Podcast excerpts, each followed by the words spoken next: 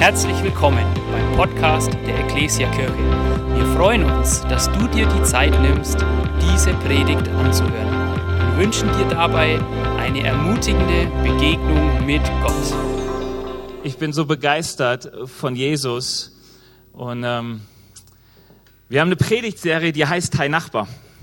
Und die heißt so, weil es eine Herzensangelegenheit Gottes ist, auf Menschen zuzugehen, sich vorzustellen und einfach mal zu sagen, hi Nachbar, hi Freund, hi Fremder, was weiß ich nicht. Wir haben letzte Woche von Joni darüber gehört. Die Predigtserie hat drei Teile. Letzte Woche gab es den ersten Teil. Diese Herzensangelegenheit Gottes, die es ist, Menschen zu erreichen. Gott liebt einfach Menschen. Und in Lukas 19, Vers 10 heißt es so schön, Jesus ist gekommen, zu suchen und zu retten, was verloren ist. Jesus ist gekommen zu suchen und zu retten, was verloren ist. Das steht in Lukas 19. Wisst ihr, welche Geschichte davor war? Nicht ganz. Die war auch davor, stimmt, Kapitel 15. Ähm, Zachäus, schon mal Zachäus gehört? Dieser kleine Zöllner, der auf einen Baum stieg, weil er wissen wollte, wer Jesus war.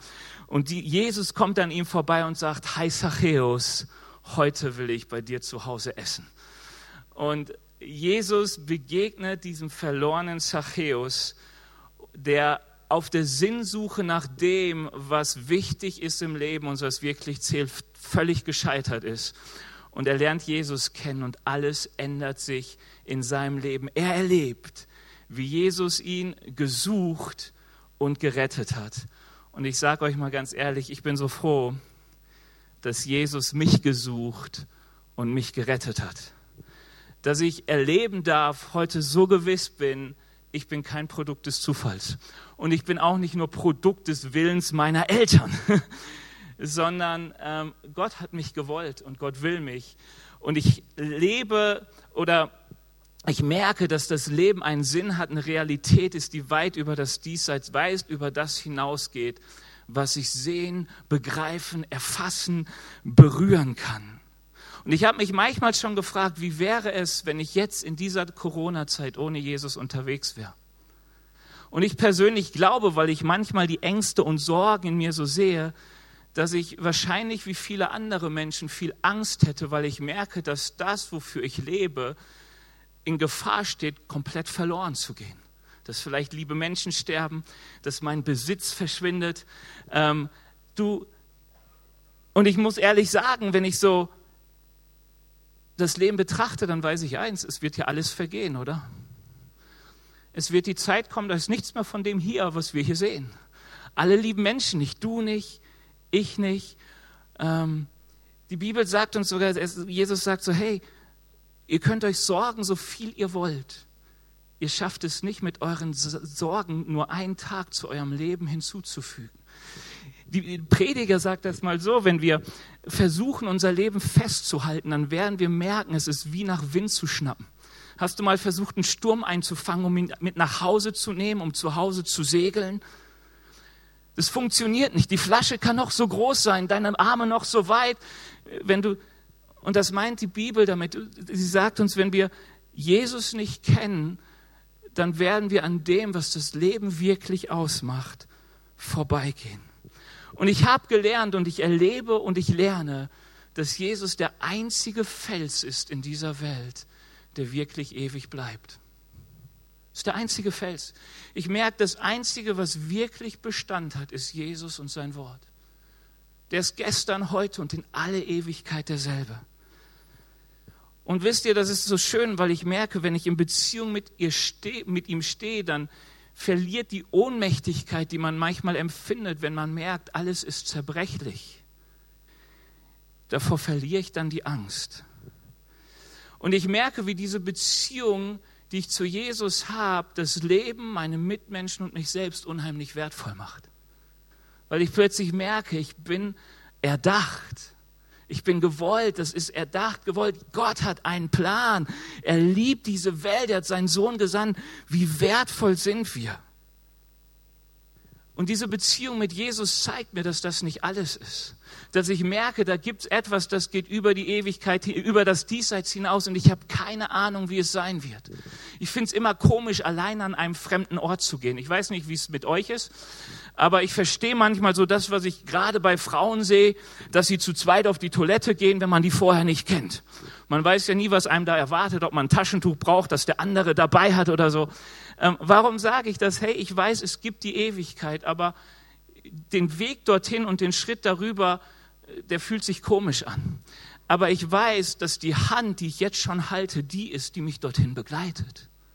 Das ist die Hand Jesu. Ich bin so dankbar, dass Jesus mich gesucht, gefunden und gerettet hat. Paulus beschreibt das so in 2. Korinther 5, 17 bis 21. Da heißt es, das bedeutet aber, wer mit Christus lebt, wird ein neuer Mensch. Er ist nicht mehr derselbe, denn sein altes Leben ist vorbei, ein neues Leben hat begonnen.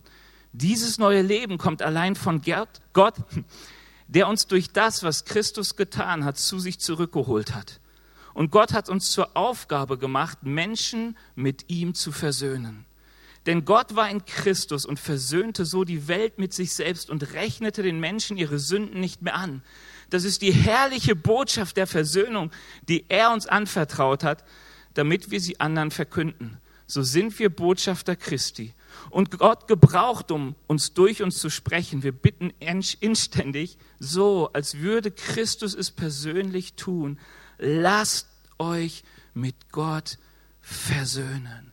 Lass dich mit Gott versöhnen. Wie genial, dass vor über 2000 Jahren Gott sich auf den Weg gemacht hat als Mensch, um dich und mich zu retten. Um dich und mich zu retten. Wir sind geschaffen für eine Beziehung mit Gott. Wir sind geschaffen für eine Beziehung mit Gott. Solange du diesen Gott noch nicht kennst, solange du nicht merkst, wie du dich in ihm widerspiegelst, wie du merkst, so vieles, was ich an ihm entdecke, das finde ich in mir wieder, solange weißt du noch nicht, wofür du bestimmt bist. Und wenn ich mich frage, wie kam diese Botschaft Gottes zu mir, dann merke ich, sie kam durch andere Menschen, die versöhnt gelebt haben, die die Versöhnung erlebt haben mit Jesus. Sie kam durch meine Eltern.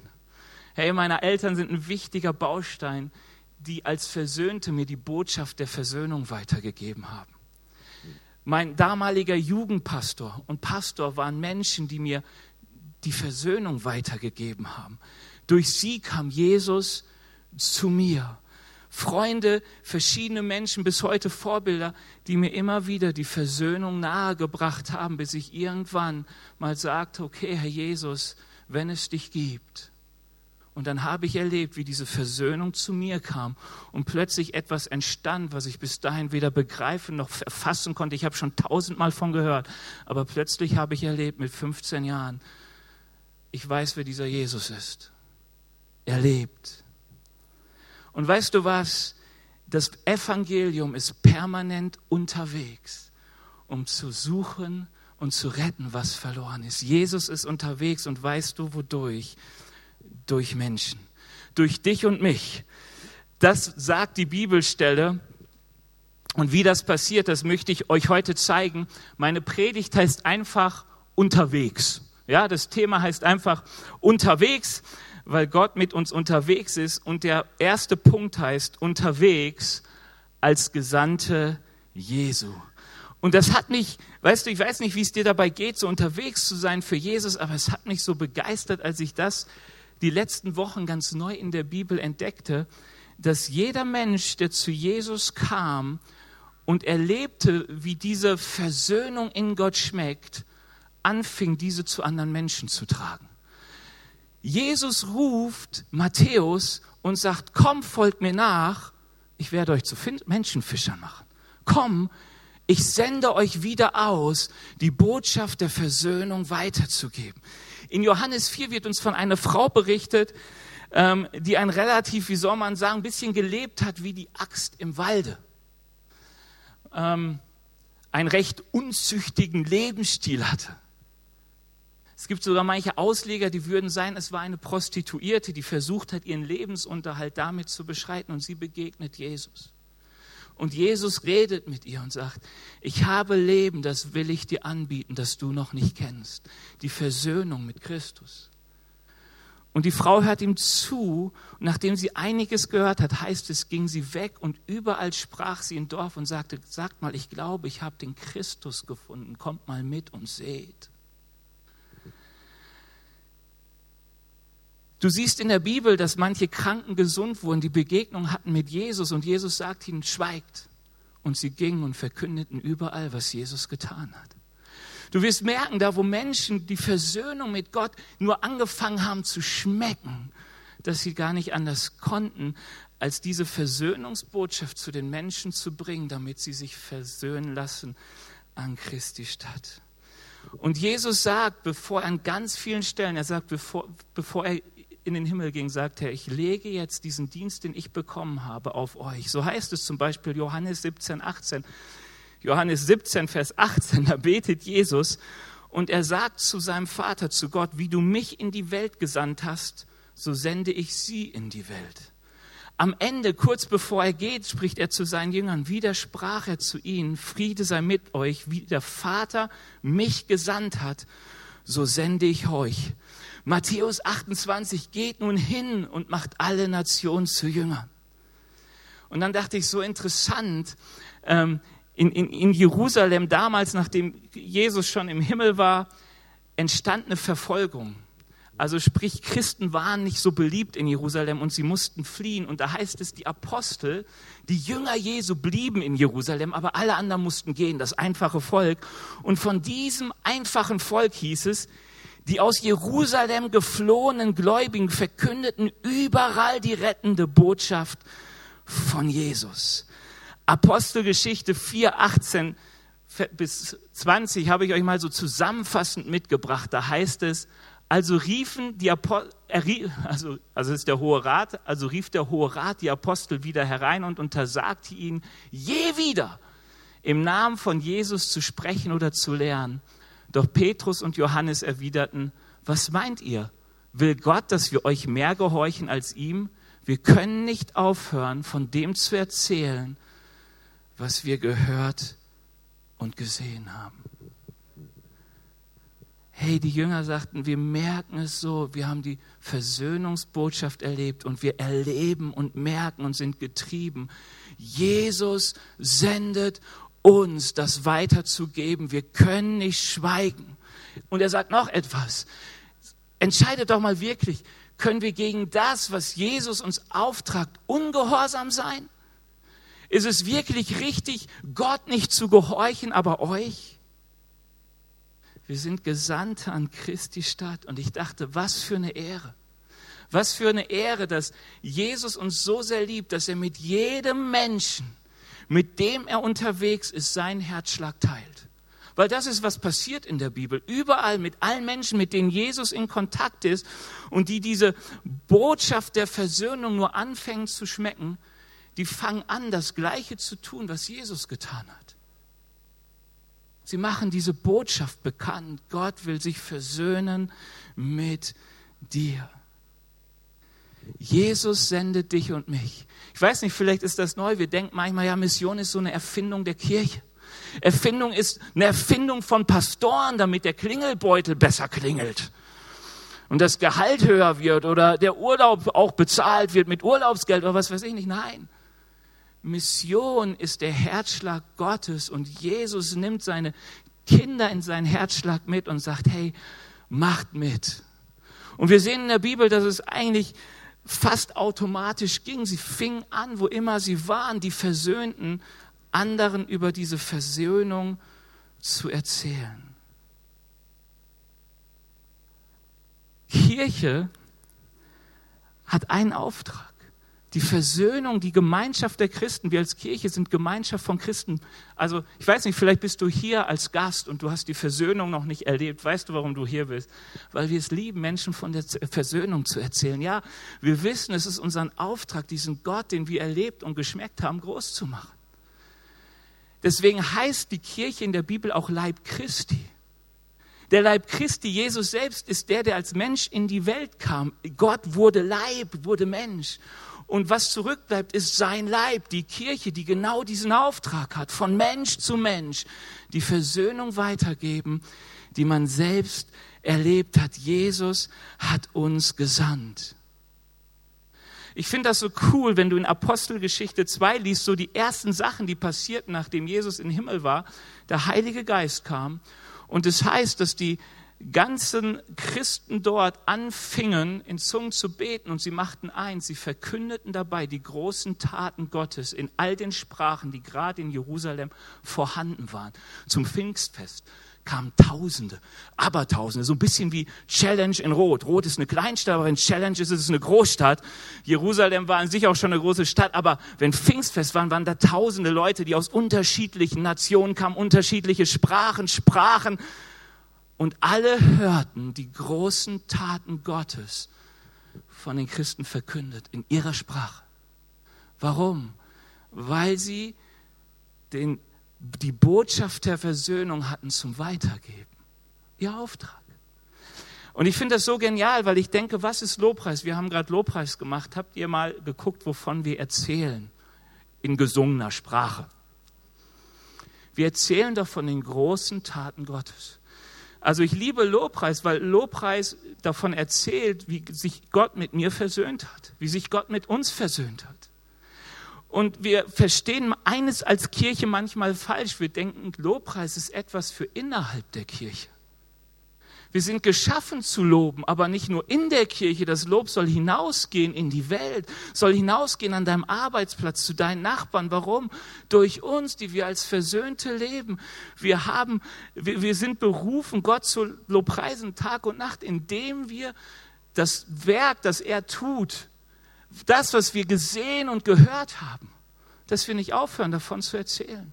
Das ist der größte Lobpreis. Deswegen laden wir Menschen in Gottesdienst ein, zu sagen, erleb's auch mal so von vorne, aber wenn du nicht in Gottesdienst kommst, auch kein Problem. Wir bringen die Botschaft zu dir.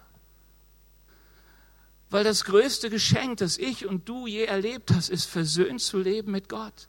Es ist der Fels, auch gerade in unserer Zeit. Es ist die Hoffnung, es ist die Stärke. Paulus geht sogar so weit in Römer 1, 14 bis 15, dass er sagt, ich merke, ich bin schuldig, das Evangelium zu predigen. Und deswegen bin ich auch gewillt, zu euch, ihr, die ihr in Rom seid, zu kommen und euch das Evangelium zu sagen, weil ich merke, auf mir liegt eine Verantwortung, eine Last, ein Ruf, die mir sagt, ich, ich kann nicht anders. Ich darf diese Botschaft der Versöhnung, die ich erlebt habe, nicht für mich behalten. Ich muss sie weitergeben. Das lebt in mir. Die großen Taten Gottes, die er tat und die er tut, die soll ich, will ich weitergeben. Gesandt in die Welt. Von wem? Von Jesus. Jeden, den Jesus ruft. Und wenn du gerufen wurdest, dann bist du nicht nur ein Gerufener, sondern auch ein Gesandter. Du bist versöhnt, um andere Menschen zu zeigen, was diese Botschaft ist. Wie schön, wir sind der Herzschlag Gottes in dieser Welt. An uns wird sichtbar, was Gott tun möchte, durch uns hörbar. Ähm, und ich habe mich gefragt, wieso fällt es manchmal so schwer, diese, diese, diese Sendung Jesus zu hören? Ich weiß nicht, wie es dir geht, wie es dir heute geht. Ich weiß so, ich bin ja auch schon lange Christ, immer wenn es um Evangelisation geht, geht es so um mein inneres schlechtes Gewissen. Aber ich merke, der Herzschlag der Bibel ist eigentlich, dass wenn ich versöhnt bin, eine Freiheit habe, ein, kaum die Möglichkeit habe, es nicht zu tun, diese Versöhnung weiterzugeben. Es ist, was die Welt braucht. Es ist für Jesus kam. Es ist für das, was Gott lebt.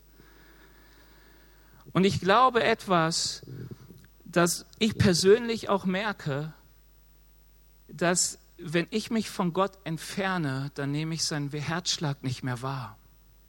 Wenn ich mich von Gott entferne, dann höre ich auch seine Stimme nicht mehr, die mir zuruft und mich sendet. Ist dir das auch schon aufgefallen? Ähm, dass wenn ich diese Gemeinschaft mit Gott nicht lebe, dann werden so viele andere Dinge in dieser Welt wichtig. Die Sorgen. Wie schütze ich mich vor Corona? Die Angst vor Corona, die Empörung vor Corona. Keine Ahnung. Plötzlich wird das total wichtig. Ist nicht wichtig. Wichtig ist, versöhnt zu leben mit Gott und das ist, was uns trägt, auch durch Corona, selbst wenn Corona eine Sterblichkeit Rate hätte wie die Pest vor ein paar Jahrhunderten. Sind wir immer noch Verkündiger. Und ich glaube, wenn ich, oder was heißt ich glaube, ich erlebe es so oft, wenn ich nicht in dieser Gemeinschaft mit Gott ganz eng bin, dann ist mein Herz gar nicht so gefüllt mit dieser Begeisterung von Gott. Und wovon mein Herz nicht gefüllt ist, davon kann mein Herz nicht übergehen, oder? Also wenn es um diesen Auftrag der Versöhnung geht, dann ist es, dass diese Versöhnung ganz tief und ganz oberflächlich durch und durch in unserem Herzen wohnt. Und ich merke, diese Begeisterung von Jesus, die lässt sich durch gar nichts ersetzen, außer sich immer wieder neu in Jesus zu verlieben. Außer immer wieder neu zu sagen, ich liebe diesen Gott mit meinem Verstand, mit meinem Herz, mit meiner Seele, mit meiner ganzen Kraft, alles, wer ich bin und wer ich bin. Ich bin begeistert von diesem Gott, der sich mit sich selbst, mit mir versöhnt hat. Und wenn du merkst, okay, es stimmt eigentlich, man hat sich vieles Fromme schon antrainiert, man ist ein netter, sozialisierter Christ, hey, das sind wir so oft. Das sind auch die Pastoren, das bin auch ich, wenn ich nicht auf mein Herz aufpasse, wenn ich nicht aufpasse auf diese Gemeinschaft mit Gott. Hey, ich bin ein geschiedener Mann. Wenn ich nicht aufpasse auf die Liebe, die zwischen mir und meiner Frau ist. Oder besser, um die, doch, ich habe den Esel zuerst genannt, das passt in der Beziehung.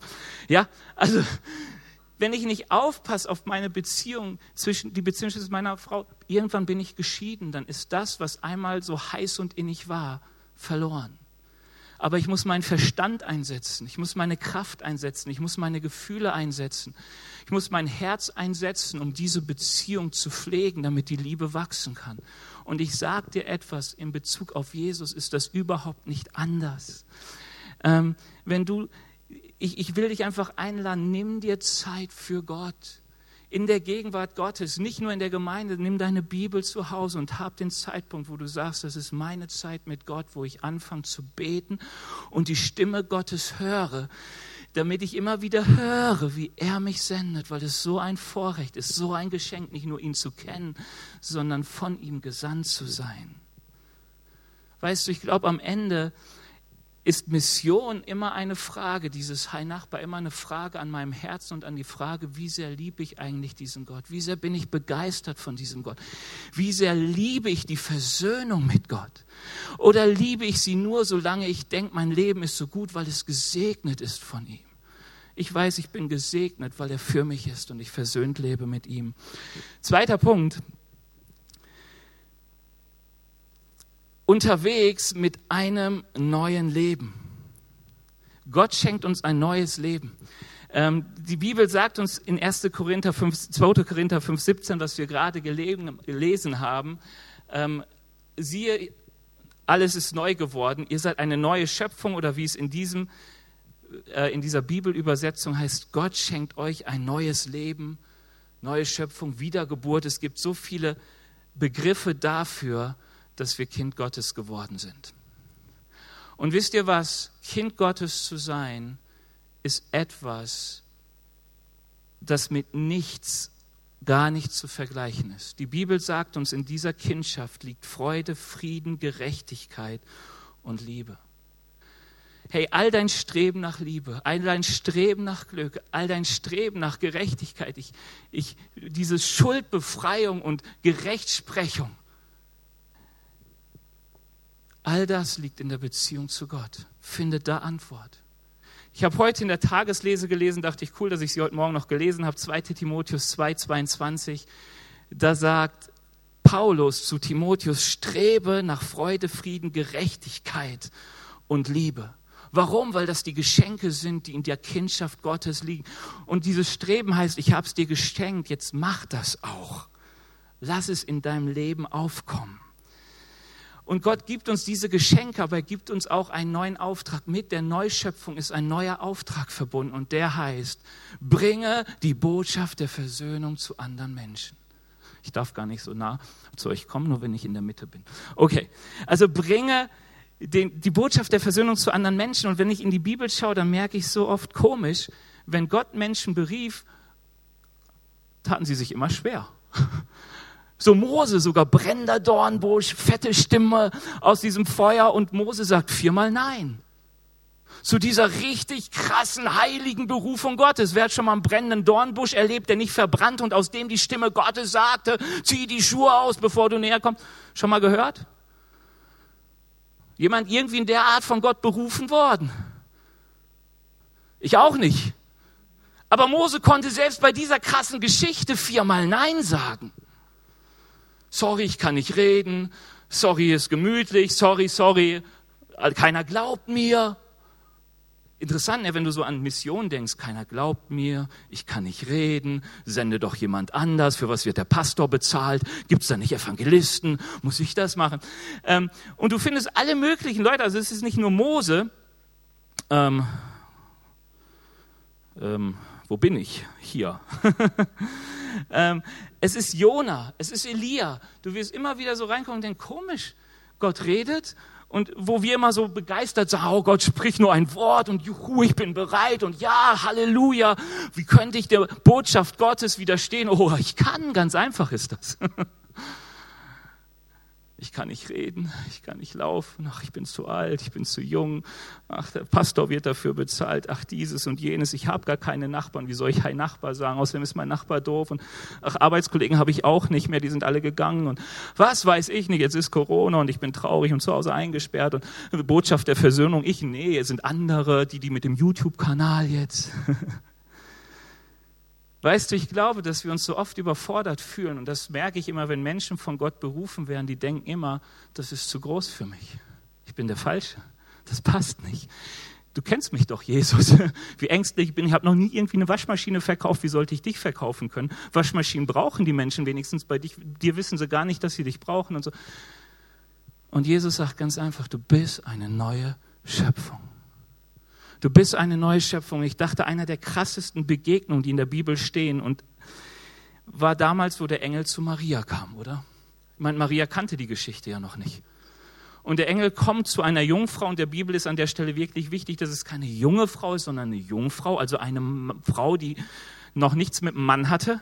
Und dieser Engel sagt, weißt du, du wirst schwanger werden und der Messias gebären und so weiter. Und ich finde Maria so, so cool, weil sie einfach sagt, sag mal, wie soll das geschehen, wo ich doch von keinem Mann weiß. Also die Frau ist klug. Und ganz so oft fühle ich mich genau so, wenn der Auftrag Gottes zu mir kommt, sag mal, wie soll das geschehen, wo ich doch nicht reden kann, Angst vor meinen Nachbarn habe, die sowieso komisch finden und die mich komisch finden und Freunde habe ich auch nicht mehr. Und, und dann sagt der Engel, der Heilige Geist wird über dich kommen. Die Kraft des Höchsten wird dich überschatten. Und ich habe die Antwort von Maria mal aufgeschrieben, weil ich sie so cool finde. Da heißt es, da sagte Maria, ich gehöre ganz dem Herrn, was du gesagt hast, soll mit mir geschehen. Weißt du, was Jesus will? Jesus will genau das. Ich gehöre dir, Herr. Ich bin versöhnt mit dir. Was immer du willst, das soll geschehen sende mich.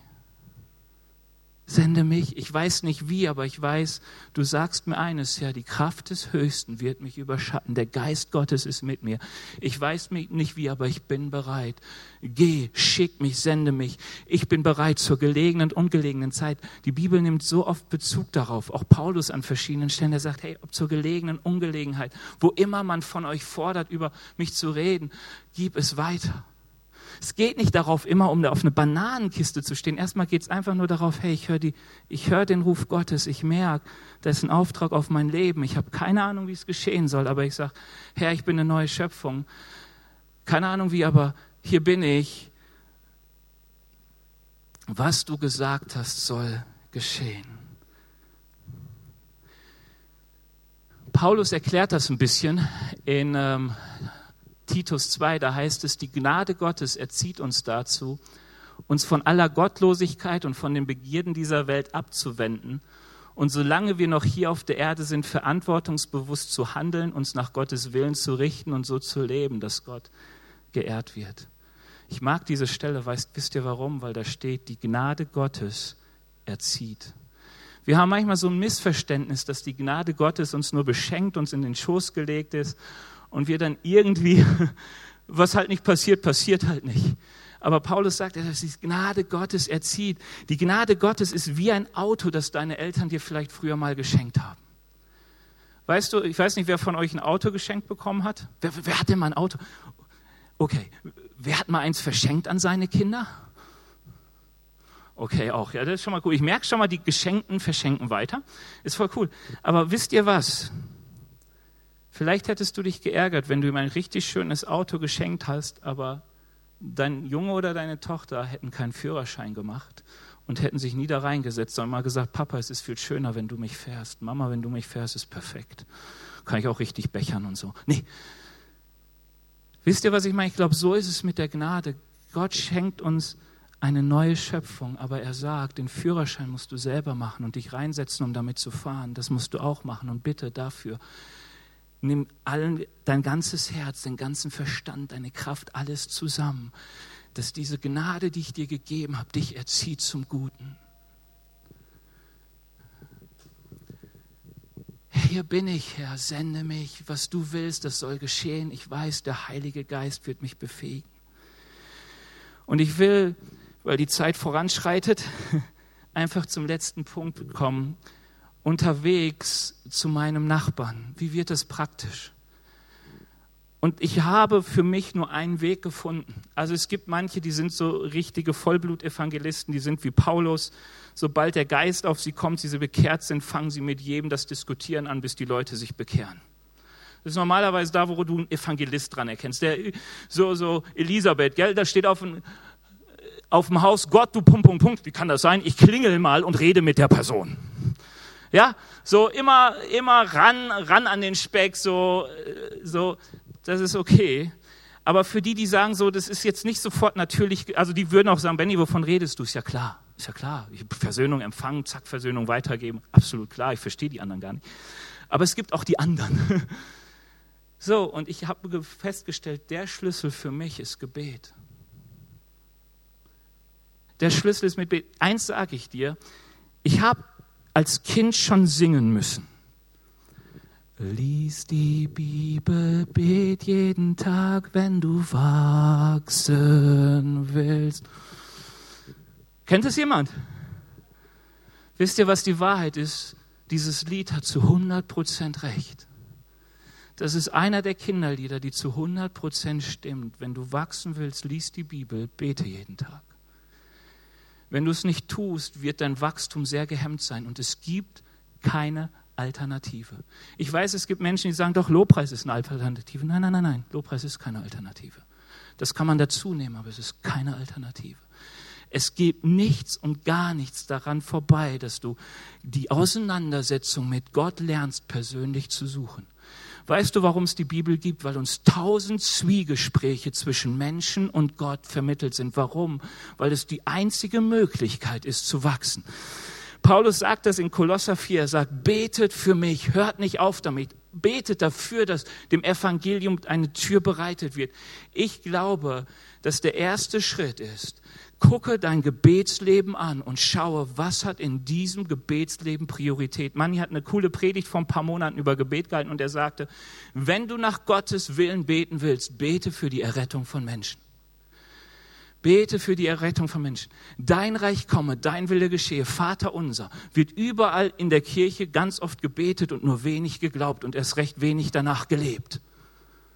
Weil da steht gleich am Anfang, unser Vater im Himmel, dein Reich komme, dein Wille geschehe. Und das Einzige, was man, jetzt bin ich zu brutal, aber so oft ist doch unser Gebet nur erfüllt von meinem Willen, von meinem Reich, von meinem Horizont. Und die Bibel sagt uns, nein, wenn du betest, fang an, für die Errettung von Menschen zu beten. Es gibt nichts Wichtigeres. Dem Krebskranken hilft es nicht, gesund zu werden. Dem Krebskranken hilft es erstmal nur, errettet zu werden. Leute, mir hilft es doch nicht, wenn ich von tausend Krankheiten gesund werde und 140 werde und dann am Ende sehen muss, mein Leben ist verloren gegangen. Den, der für mich ist, der, der mich versöhnt hat, der, der mir Sinn und Bestimmung gibt, genau den habe ich nicht miterkannt. Liebe Christen, ich würde sagen, wer ich es noch, bitte betet anders.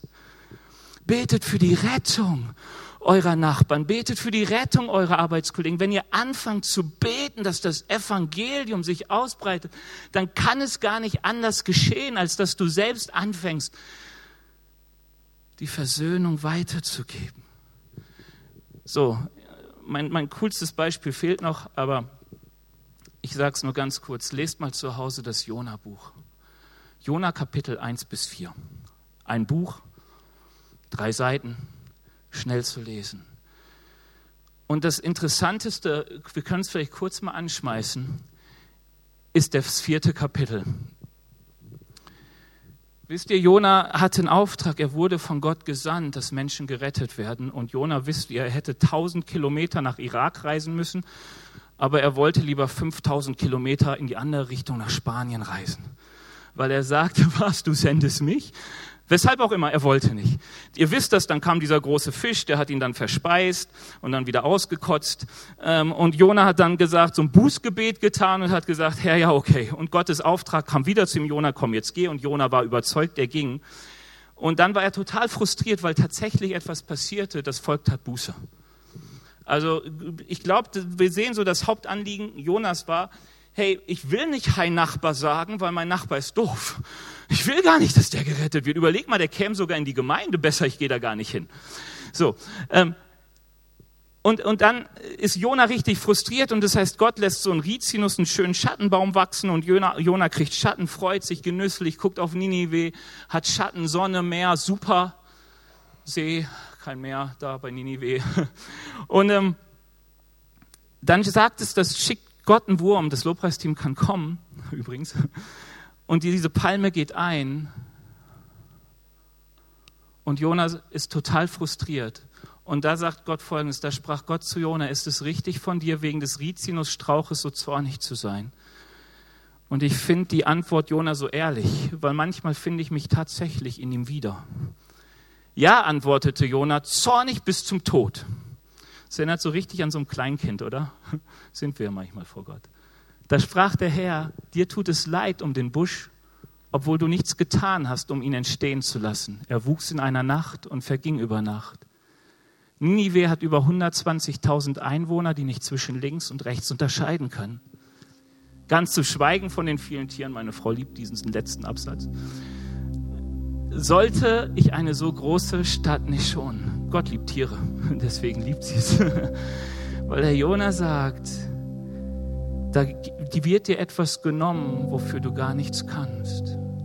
Und du bist zornig und denkst, du hast recht, zornig zu sein. Und du hast immer noch nicht verstanden, welchen Herzschlag ich habe, dass dort eine Stadt mit 120.000 Menschen und Tiere ist. Die könnte verloren gehen. Und ich gucke manchmal mein Gebetsleben an und ich denke, ja, ich bin so ein trotziges Kind, das möchte, dass Gott all das bewahrt, für das ich gar nichts zu kann. Hey, ich kann nichts dafür, dass ich Deutscher bin und in einem Land wohne, das echt reich ist und dem es eigentlich recht gut geht. Aber ich weiß, um mich herum sind Tausende von Menschen, die verloren gehen. Und Gott sagt, ich sorge für dich. Weißt, der Zuspruch Gottes ist, ich sorge für dich, ich habe keine Angst, ich sorge für deinen Lebensunterhalt. Aber bitte, bitte, tragt die Botschaft der Versöhnung weiter. Füllt euer Herz mit der Botschaft der Versöhnung und nicht mit den Sorgen mit den Ängsten, mit all den Dingen, die das Leben mit sich bringt, sondern ich will für euch sorgen, aber seid Botschafter. Lasst uns unser Gebetsleben füllen mit der Rettung von Menschen. Dafür will ich euch heute einfach nur begeistern. Zu sagen, wenn du noch nicht betest, wenn du wachsen willst, fang an zu beten.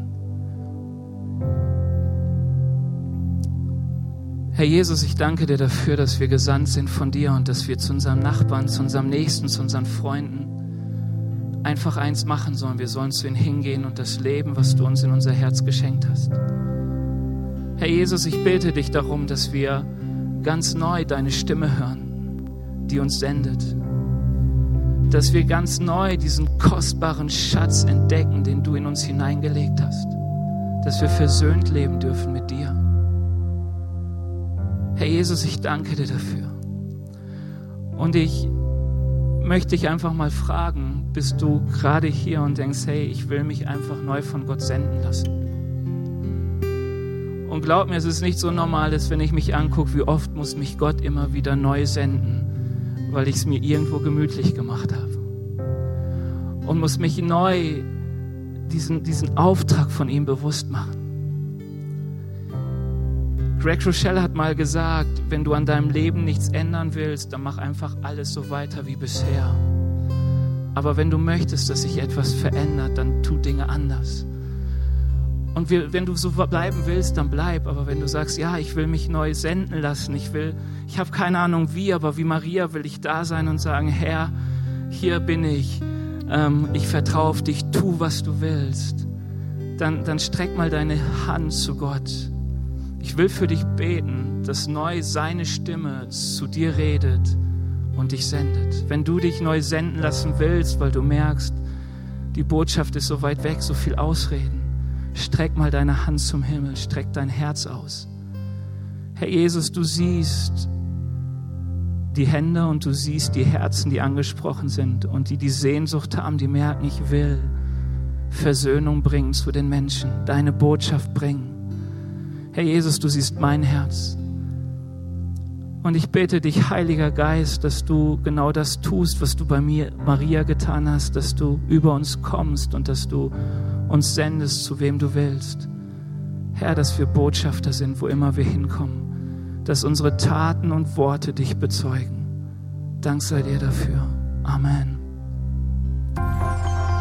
Wir hoffen, dass dir diese Predigt gefallen hat und dich in deinem Leben mit Gott stärkt. Außerdem wollen wir dich gerne besser kennenlernen. Dazu bist du herzlich eingeladen, unsere Sonntagsgottesdienste um 9.30 Uhr und 11 Uhr zu besuchen. Schau doch mal auf www.ecclesia-rot.de vorbei oder auf den sozialen Medien unter Ecclesia Rot. Wir freuen uns auf dich.